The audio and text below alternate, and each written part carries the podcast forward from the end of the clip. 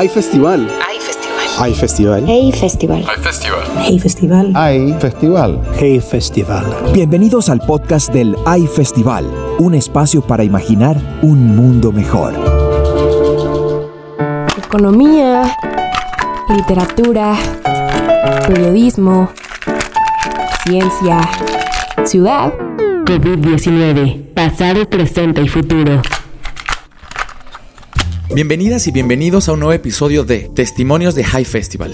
En esta ocasión tendremos a Miriam González Durantes, Juan Villoro, Jean-Marie Gustave Leclesio y Venki Ramakrishnan. Para poder escuchar las conversaciones completas de este y otros temas, no olvides visitar highfestival.com. También puedes checar la serie de charlas digitales Imagina el Mundo de forma gratuita en www.highfestival.com diagonal imagina-el-mundo. Este es un podcast producido por Junkie Media. Agradecemos el apoyo de Sura para Imaginar el Mundo, aliado regional para América Latina. Pasado. El 2020 nos tomó por sorpresa. Además de lidiar con los problemas recurrentes, se sumó una pandemia que, después de seis meses, no hemos logrado superar. El mundo no iba tan bien como lo pensamos. Juan Villoro habla sobre la pérdida de la privacidad en un mundo inmerso en la tecnología y el consumismo y la polarización de la política. También ha sido la década de la pérdida de la privacidad. El negocio más fructífero en el momento es la extracción de datos personales. Nos hemos convertido todos en botín de las compañías que extraen información de nosotros para transformarlas a través de algoritmos en ofertas que aparentemente necesitamos. Esta pérdida de la privacidad corre al parejo con la dependencia progresiva que tenemos de los aparatos. Hemos caído en el tecnopolio que tanto temía el sociólogo norteamericano Neil Postman y también estamos ante una situación sorprendente. Si vamos a un baño público ya casi no encontramos frases obscenas ni insultos porque ahora todas esas frases están en las redes sociales. Twitter es el espacio eh, favorecido para el linchamiento. Y también estamos en un entorno eh, de política mundial profundamente polarizado. Cayó el muro de Berlín, pero las divisiones ahora se establecen al interior de los países y eh, jerarcas eh, populistas de izquierda o de derecha discriminan y descalifican a sus opositores. Parecería que es imposible eh, tener una gobernabilidad en la diferencia, que solo se puede hoy en día hacer política excluyendo al otro. Venki Ramakrishnan piensa que, de haber puesto más atención a nuestro entorno, pudimos haber estado más preparados para enfrentar esta pandemia. I think prevention would have taken a lot of efforts on the part of governments all over the world. Uh, but it was predicted. It was predicted by many people. It was, uh, I mean, Bill Gates had a, a, a TEDx talk on uh, one of the most dangerous threats would be a pandemic. Uh, and it was also the number one uh, risk on the UK's risk register. So uh, anyone who was surprised by it simply was not well informed. Uh, you know, it was always a threat. And there is, a, a, even after this pandemic, there will be future pandemics which might be more dangerous, you know, in the sense they could be more uh, a more dangerous virus uh, that spreads in this similar way. Venki Ramakrishnan piensa que sí hubo predicciones acerca de esta pandemia. Bill Gates fue uno de ellos y el Registro Nacional de Riesgos del Reino Unido. Siempre ha sido una amenaza y podrían venir pandemias más peligrosas. Presente. Jean-Marie Gustave Leclesio enlista nuestras fallas como especie, la indiferencia y el egoísmo de la humanidad en la actualidad. Si estamos en guerra ahora, es una guerra contra nosotros mismos y no contra un enemigo exterior. Es una guerra contra nosotras, nuestras fallas, nuestra indiferencia a la naturaleza, nuestro vanidoso egoísmo. La cuestión no es de saber si, si sobreviviremos a esta epidemia. La raza humana es dura y sobrevivió a menudo a situaciones sanitarias en el pasado. Durante tiempos de pestes en Europa, la última epidemia en el siglo XVII, en 1610, costó la vida a millones de gente y fue descrita de manera muy fiel, con algo de sarcasmo, por el novelista inglés Daniel Defoe, el autor de Robinson Crusoe. Las labores domésticas han tomado por sorpresa a gran parte de la población. Antes del COVID-19, nadie prestaba atención a la importancia y necesidad de esta actividad. Miriam González Durantes propone un subsidio de desempleo para quienes se dedican a las labores del hogar. Yo creo que, lo que sí que es incuestionable es que sin ese trabajo doméstico no se puede producir. Y si no podemos producir como sociedad, pues hay una serie de cosas que, no podemos hacer. Y en particular, pues hay, hay sociedades como la sociedad europea, la sociedad latinoamericana, que se encuentran con un problema de productividad con respecto a otras sociedades. ¿no? Pues dentro de esos problemas de productividad, una de las cosas que tenemos ahí es que tenemos a gente dedicada un montón de horas a hacer una serie de tareas domésticas que eso les sobrecarga ¿no? en, lo que ellos podían hacer, en su, su capacidad de productividad y que todas esas horas se podían dedicar a otras cosas. Yo creo que hay un, montón de alternativas, algunas mucho más complejas que otras y, más difíciles de aceptar políticamente que otras, pero sí que creo que, por ejemplo, se podía empezar a pensar si las mujeres o los hombres que no trabajan y se dedican exclusivamente a las labores domésticas deberían de cobrar ellos, por ejemplo, un subsidio de desempleo en aquellos países en los que hay subsidio de desempleo. Se debería de, contabilizar lo que hacen, a lo mejor no en un subsidio de desempleo directo, pero sí en cómo se calculan después las pensiones en los países que hay pensiones estatales. Podemos empezar a mirar, por ejemplo, qué es lo que ocurre en tema de imposición en materia fiscal. Si yo, por ejemplo, en España, hasta hace muy poquito tiempo que yo soy española, si yo era abogada y me llevaba unos clientes a, comer para hablar de un posible caso, yo podía deducir la factura de esa comida dentro de mis impuestos porque era algo que yo tenía que hacer para generar una serie de ingresos que son los que después tributan. Y yo creo que lo podemos llevar hacia un extremo que seguramente mucha gente no estará, no estará de acuerdo, pero que es interesante pensarlo en decir, bueno, ¿tiene el Estado que asumir parte de estas tareas domésticas hasta un cierto nivel que nos importan a todos. Venki Ramakrishnan piensa que la pandemia ha puesto en evidencia las desigualdades de nuestra sociedad. Los sectores más pobres viven el confinamiento de una manera muy distinta. But this is not a disease that strikes everyone equally. Those people who are rich can sit in their nice houses, uh, with their gardens. They get all of the amenities. The internet makes it possible for them to socialize and order what they need. They're not actually suffering. In fact, many of them continue to get paid, or you know they're independently wealthy and they can live off their uh, their wealth. It is the poor who suffer, and they suffer in a double way. Firstly, the poor live in crowded conditions uh, often they cannot do social distancing. They often have to go to work, and so uh, they are in much at much greater risk of getting infected uh, by the coronavirus.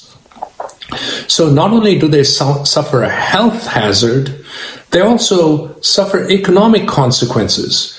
The pandemic has resulted in a huge economic downturn in most of the world. And this means that jobs are lost, uh, people are out of work, and many of them don't know how to put food on the table. Uh, and so, not only are they at higher risk for getting sick, they're also at higher risk of suffering from the other consequences of joblessness, uh, inability to provide for their family, inability to have enough food uh, to eat. Esta enfermedad no afecta a todos por igual. Algunos tienen las comodidades de sus casas, tales como el Internet, siguen cobrando un salario. Los sectores más pobres no pueden mantener una distancia social y necesitan seguir yendo a trabajar, y esto los pone en mayor riesgo de contagio. También deben resistir las consecuencias económicas de esta pandemia. El liderazgo femenino está en el foco de atención mundial. Para Miriam González Durantes, la capacidad de los líderes no tiene nada que ver con su género. Las mujeres lideran gobiernos en solo 18 países del mundo, un 7% más o menos de la población mundial, pero muchos están elogiando cómo esas mujeres están gestionando la crisis en países como Alemania, Nueva Zelanda, Singapur, Dinamarca, Finlandia, Taiwán, Etiopía. Las mujeres están siendo aclamadas como ejemplos de liderazgo racional, competente, transparente y con empatía. Pero esta es una línea de argumentación simplista y sexista hay muchos gobiernos liderados por hombres, Grecia, Corea del Sur, Portugal, Irlanda, que también son ejemplos de una gestión racional, competente y empática de la crisis. La reacción de los políticos al coronavirus no tiene nada que ver con su género, sino con su nivel de populismo.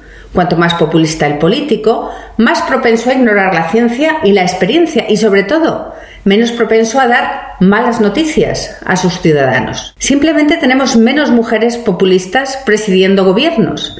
Pero ¿sería la reacción de una posible presidenta de France, Marie Le Pen, tan distinta de la de Trump o de Bolsonaro?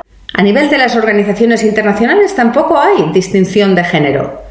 La respuesta a la crisis por parte de la Comisión o el Banco Central Europeos, liderados por mujeres, ha sido en gran medida decepcionante, tan decepcionante como la respuesta por parte de Naciones Unidas, que está liderada por un hombre.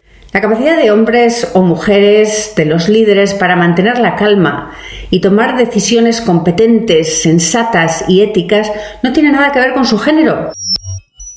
Vivimos en un mundo desigual. Juan Villoro piensa que la conectividad del siglo XXI no implica que estemos unidos como especie. Por otra parte, también hemos visto que estamos conectados pero no estamos unidos. Ha habido eh, una capacidad de contagiarnos, pero no ha habido la misma capacidad para ofrecer respuestas comunes en un país como México. Eh, la oportunidad de estar en aislamiento es un lujo, es un privilegio. Eh, la cuarentena es algo que solamente unos cuantos se pueden permitir. Entonces, en este mundo desigual, en este mundo desunido, eh, se requieren de nuevas respuestas. Y yo creo que este es el momento de plantearnos todo eso. El estado del mundo es suficientemente malo para pensar que si algo cambia, esto pueda ser mejor. Jean-Marie Gustave Leclesio reflexiona sobre los efectos positivos del confinamiento, tal vez no para nosotros, pero sí para nuestro planeta. Un cielo increíblemente más azul, un mar limpio, una atmósfera más pacífico, gozando de silencio, de calma, de bienestar. Puede parecer algo egoísta. Este cambio significó también la disminución de las actividades humanas, quiere decir la recesión y la crisis económica. Hasta hoy no se sabe cómo va a resultar esta crisis. Es cierto que son las poblaciones más débiles económicamente quienes van a padecer más de la disminución del comercio y de la industria. Pero en, otros, en estos días lo que sobresale es el gozo de la naturaleza, su respiración, su alivio. Venki Ramakrishnan habla sobre los efectos inmediatos de la pandemia a nuestro alrededor. And the first thing I noticed was a dramatic reduction in the pollution and in the noise around us. And it makes us realize the impact that humans are having on the rest of the natural world. In fact, in cities like uh, the ones in India and China, the reduction in pollution is so dramatic that people can see uh, long distances for the first time in decades. So for example, the smog and fog is lifted from cities like Delhi and Beijing, and the air is clear, and they can actually see a blue sky for the first time in several decades. There are places in India where, for the first time, the Himalayan mountains are visible from hundreds of miles away, something that has not been seen in many young people's lifetimes. This just shows you the effect we're having. And while we're here observing it, what we can see is that other species are actually extremely happy about the lockdown. La reducción de la contaminación y el ruido alrededor de nosotros, al igual que el impacto de la humanidad en la naturaleza, son algunos ejemplos. Los Himalayas se pueden ver desde varios puntos de la India. Antes no era posible. En China se puede ver el cielo azul por primera vez en muchas décadas. La felicidad de otras especies por el confinamiento humano es evidente. ¿Qué ha hecho nuestra generación? Jean-Marie Gustave Leclésio piensa que nosotros construimos el porvenir de las siguientes generaciones. Claro, el futuro es tuyo. Tú tendrás 20 años en el 2040 y si todo pasa bien, tú conocerás el siglo 22. Pero somos nosotros quienes están construyendo tu porvenir. Ojalá no nos echaras la culpa por todas nuestras iniquidades e incapacidades. Lo mereceríamos Hemos vivido desde la guerra hasta ahora como si mañana no iba a existir. Hemos gastado la naturaleza, hemos sentido orgullo de la dominación de una minoría sobre la mayoría de los habitantes del planeta. Hemos tenido como normal la injusticia social, la disparidad entre los sexos, la inequidad entre los países pobres y los ricos en cuanto a la mortalidad de los niños y la esperanza de vida de los adultos. Hemos atravesado grandes episodios de hambruna en el Sudán, en el Medio Oriente o en América Latina o en el Caribe sin sentir culpa.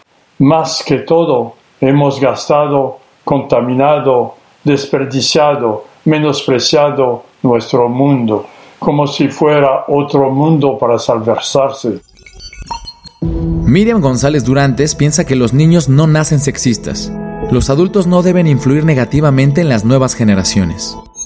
Que las niñas y los niños, yo soy madre de tres chicos, yo sé que ninguno de ellos nacen sexistas ni ninguno de ellos nacen pensando que hay ciertas cosas que solo hacen las mujeres y ciertas cosas que solo hacen los hombres, ¿no? Pero a los 6, 7 años prácticamente en todos los países, que esto hay unas cifras eh, buenísimas que mide además todos los años la OCDE, pues ya empiezan a ver los trabajos como trabajos de hombres y trabajos de mujeres. Y piensas, pues ¿qué ha pasado a todos estos niños y niñas en seis años de su vida que de repente empiezan a ver todo esto? Y lo que les ha pasado somos nosotros, es la influencia de nosotros como sociedad en ellos y que después sigue y como sigue es por lo que hay niñas que empiezan a pensar pues eso que hay asignaturas o deportes que no son para ellos que hay cosas que ellas no pueden hacer o sea que yo creo que se trata de, quitar esa influencia nuestra eh, que, parte de ese sexismo de ruido de fondo que hemos ido aceptando como una cosa normal no pues esa influencia que luego tiene en, en las niñas intentar retirarla no o sea yo siempre digo que, que la mejor ayuda que les podemos dar es no influirles negativamente. Hemos encontrado mil y un maneras de sobrevivir al encierro. Juan Villoro habla sobre la importancia de una compensación espiritual durante el tedio del confinamiento. Cualquier persona que haya lavado ropa a mano con esfuerzo sabe que la mejor manera de aliviar esto es cantar. Las lavanderas cantan. Esa lección nos eh, alerta acerca de que el esfuerzo físico va acompañado de una compensación mental, espiritual. La subsistencia en tiempos de crisis se debió a que la gente en el encierro mató el tedio disfrazándose, recitando poemas, cantando canciones, jugando adivínalo con mímica, leyendo memes, viendo eh, GIFs, eh, escribiendo cosas. Numerosos artistas en todo el planeta regalaron conciertos, obras de teatro, libros.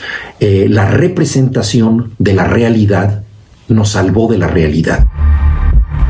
Futuro. Para Juan Villoro, no podemos perder la oportunidad de mejorar nuestro entorno como ya lo hicimos una vez después de la caída del muro de Berlín. Eh, Borges decía, lo único que sabemos del futuro es que difiere del presente. Las cosas serán distintas, pero pues no sabemos de qué manera. Eh, ¿Hay motivos para el optimismo? Creo que sí. ¿Hay motivos para el pesimismo? Eh, me parece que también. Entonces, ¿cómo enfrentar esto? Yo recuerdo eh, la caída del muro de Berlín todo mundo eh, puede considerar que ese momento, 1989, fue el fin de toda una etapa en forma absurda. Algunos hablaron del fin de la historia. Por supuesto que no era el fin de la historia. Pero si recordamos lo que fue la caída del muro de Berlín, que representaba el fin de la Guerra Fría, el fin de un mundo escindido en dos bloques hegemónicos, había otros, por supuesto, pero eh, esta era la polarización más visible. Creo que podemos considerar sin ningún problema que esa caída fue una gran oportunidad, una oportunidad de repensar las cosas, de considerar que el socialismo realmente existente había fracasado, pero también que el capitalismo, que rendía tributo en el altar del consumo a las potestades del comercio y que se fundaba en la explotación del hombre por el hombre, pues tampoco era el mejor de los mundos posibles. Entonces era, era una oportunidad de reconsiderar lo que podía ocurrir. En el caso muy concreto de las dos Alemanias, numerosos intelectuales propusieron que no hubiera una reunificación eh, totalmente express, porque eso iba a significar más que nada una fusión parecida a la fusión de dos empresas, donde la más fuerte impone las reglas sobre la más chica. Muchos decían, hagamos un nuevo experimento, una Alemania que no sea ni capitalista ni socialista, que busque su propio camino. Entonces, ahí había una oportunidad. Y creo que también podemos decir, sin ningún problema, que desperdiciamos esa oportunidad. Venki piensa en los derechos que debemos garantizar en la nueva normalidad, tener una sociedad más equitativa. So, when we emerge from the pandemic, we could ask what sort of world uh, would we like? Would we like a world where the current inequalities persist? Or would we like a world where everyone has a basic standard of living and everyone is guaranteed uh, certain basic rights like the right to health care, the right to a roof over their heads, and the right to food and clean water. So we might want to work towards a society where inequalities are reduced and basic standards of living uh, are made available to all human beings. And this is not an easy task, but it is something that we should aspire for rather than this sort of race to the top and the race to the bottom that characterizes uh, much of human behavior. No podemos permitir que persistan las desigualdades actuales. Necesitamos garantizar ciertos derechos básicos para vivir, como la salud, comida, agua limpia y un techo. Necesitamos nuevas soluciones para lograr avances sociales. Miriam González Durantes recuerda que después de las grandes guerras se dieron grandes cambios sociales. Pero yo creo que a raíz del coronavirus podemos llevar esto un poquito más allá, ¿no? Y es decir, bueno, tenemos que tener algún otro tipo de soluciones, podemos empezar a considerar otro tipo de soluciones que nos lleve a avances sociales, porque yo he estado muy en contra, por ejemplo, de esa narrativa del coronavirus como que era una guerra, ah, porque a mí me parece que una pandemia es otra cosa completamente distinta y que depende de una serie de decisiones políticas y sobre todo todo el tiempo de las decisiones políticas, pero sí que es cierto que en si vamos a esa narrativa de guerra, ¿no? pues en los grandes acontecimientos de guerras mundiales del, siglo pasado, se dieron unos cambios sociales enormes, ¿no? O sea, nos dimos cuenta de cosas importantísimas. Por ejemplo, que las mujeres podían trabajar y a raíz de ello se lanzaron al mercado de trabajo. ¿De qué nos estamos dando cuenta durante esta pandemia? ¿no? ¿Qué es lo que podemos avanzar socialmente? Yo creo que este es un área donde debíamos de empezar a reflexionar, porque luego los cambios sociales llevan mucho tiempo, o sea que hay que empezar a pensarlo pronto. Estamos en el umbral de un mundo nuevo. Jean-Marie Gustave Leclésio cita una frase de Martin Luther King que se apega a la realidad del 2020. ¿Acaso lo que nos está pasando ahora no sería el umbral de un nuevo mundo? Ojalá de tu lado, cuando llegaras a la edad de adulta, después de esta gran prueba del 2018, los humanos habrán realizado el voto del gran Martin Luther King cuando él decía, los seres humanos han logrado volar como los pájaros, nadar como los peces, pero no han logrado todavía vivir juntos como hermanos. Es momento de cambiar el curso de nuestras vidas, el flujo de nuestra sociedad. Venki Ramakrishnan piensa que podemos tener un nivel de vida decente y reducir el impacto ambiental. Maybe we should recognize our place in the natural world and work with it. Try to maintain a decent standard of living, but at the same time, try to tread softly, have less of an environmental impact, uh, and mitigate the impact we have on the rest of uh, life on this planet. Deberíamos reconocer nuestro lugar en el mundo natural. Debemos reducir el impacto que tenemos en las otras vidas de este planeta. Debemos mejorar sustancialmente nuestra sociedad. Miriam González Durantes habla sobre la vida cotidiana inhumana para las mujeres. El coronavirus está exponiendo tabús. Y si conseguimos que esos tabús no vuelvan a reproducirse, podríamos no solo cambiar nuestra sociedad, sino que podríamos mejorarla sustancialmente. En primer lugar, el coronavirus nos ha hecho darnos cuenta a todos de lo inhumana que es la vida cotidiana de muchísimas mujeres. Un tercio de la población mundial estamos ahora confinados, estamos encerrados en nuestras casas, sin más contacto que con nuestras familias más inmediatas. Nos dicen lo que tenemos que hacer, lo que no tenemos que hacer, eh, que no podemos bajar a la calle, no podemos viajar, no podemos trabajar. Es una rutina constante, sin perspectivas. Estamos todos deseando volver a nuestra vida normal. Pero esto, la vida que llevamos en el confinamiento, así es como viven muchísimas mujeres en muchísimos países. Y no por un mes o por dos, no, todas sus vidas, todos los días de su vida desde que nacen hasta que mueren. Imagínate si tuvieras que vivir todos los días de tu vida así. Es un humano, claro que lo es, y cruel.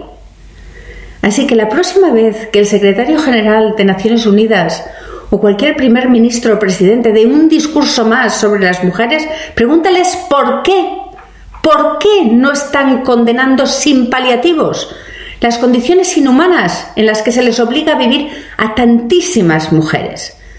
¿Por qué imponemos sanciones a los países que violan los derechos humanos pero no hacemos nada cuando se violan los derechos humanos básicos de millones de mujeres día tras día sin que pase nada? Esto tiene que cambiar. Juan Villoro reflexiona sobre el fuego de los aztecas que señalaba el inicio de una nueva era. Los aztecas eh, encendían una fogata en uh, la cima del cerro de la estrella para señalar que el tiempo terminaba su ciclo, pero no solamente celebraban el fin de una cronología, sino que celebraban que el mundo no se hubiera acabado. El fuego nuevo era un permiso para seguir viviendo. ¿Qué pasará después de la pandemia?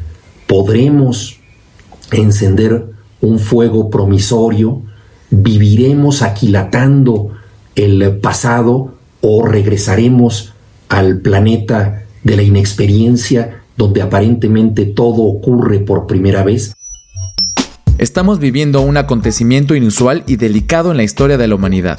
Al mismo tiempo, estamos haciendo espacio para reflexionar sobre todas las fallas que hemos tenido como especie. Aprovechemos la oportunidad de pensar y planear a largo plazo para poder revertir daños políticos, sociales y naturales. Para continuar escuchando a Miriam González Durantes, Juan Villoro, John Marie Gustave Leclesio y Venki Ramakrishnan, puedes visitar de forma gratuita www.highfestival.com diagonal imagina el mundo. No olvides suscribirte al High Player en highfestival.com donde podrás encontrar miles de audios y videos de ediciones pasadas de High Festival. Agradecemos el apoyo de Sura para imaginar el mundo, aliado regional para América Latina. Hay festival. Hay festival. Hay festival. Hey festival. Hay festival. Hey festival. Hay festival. Hey festival.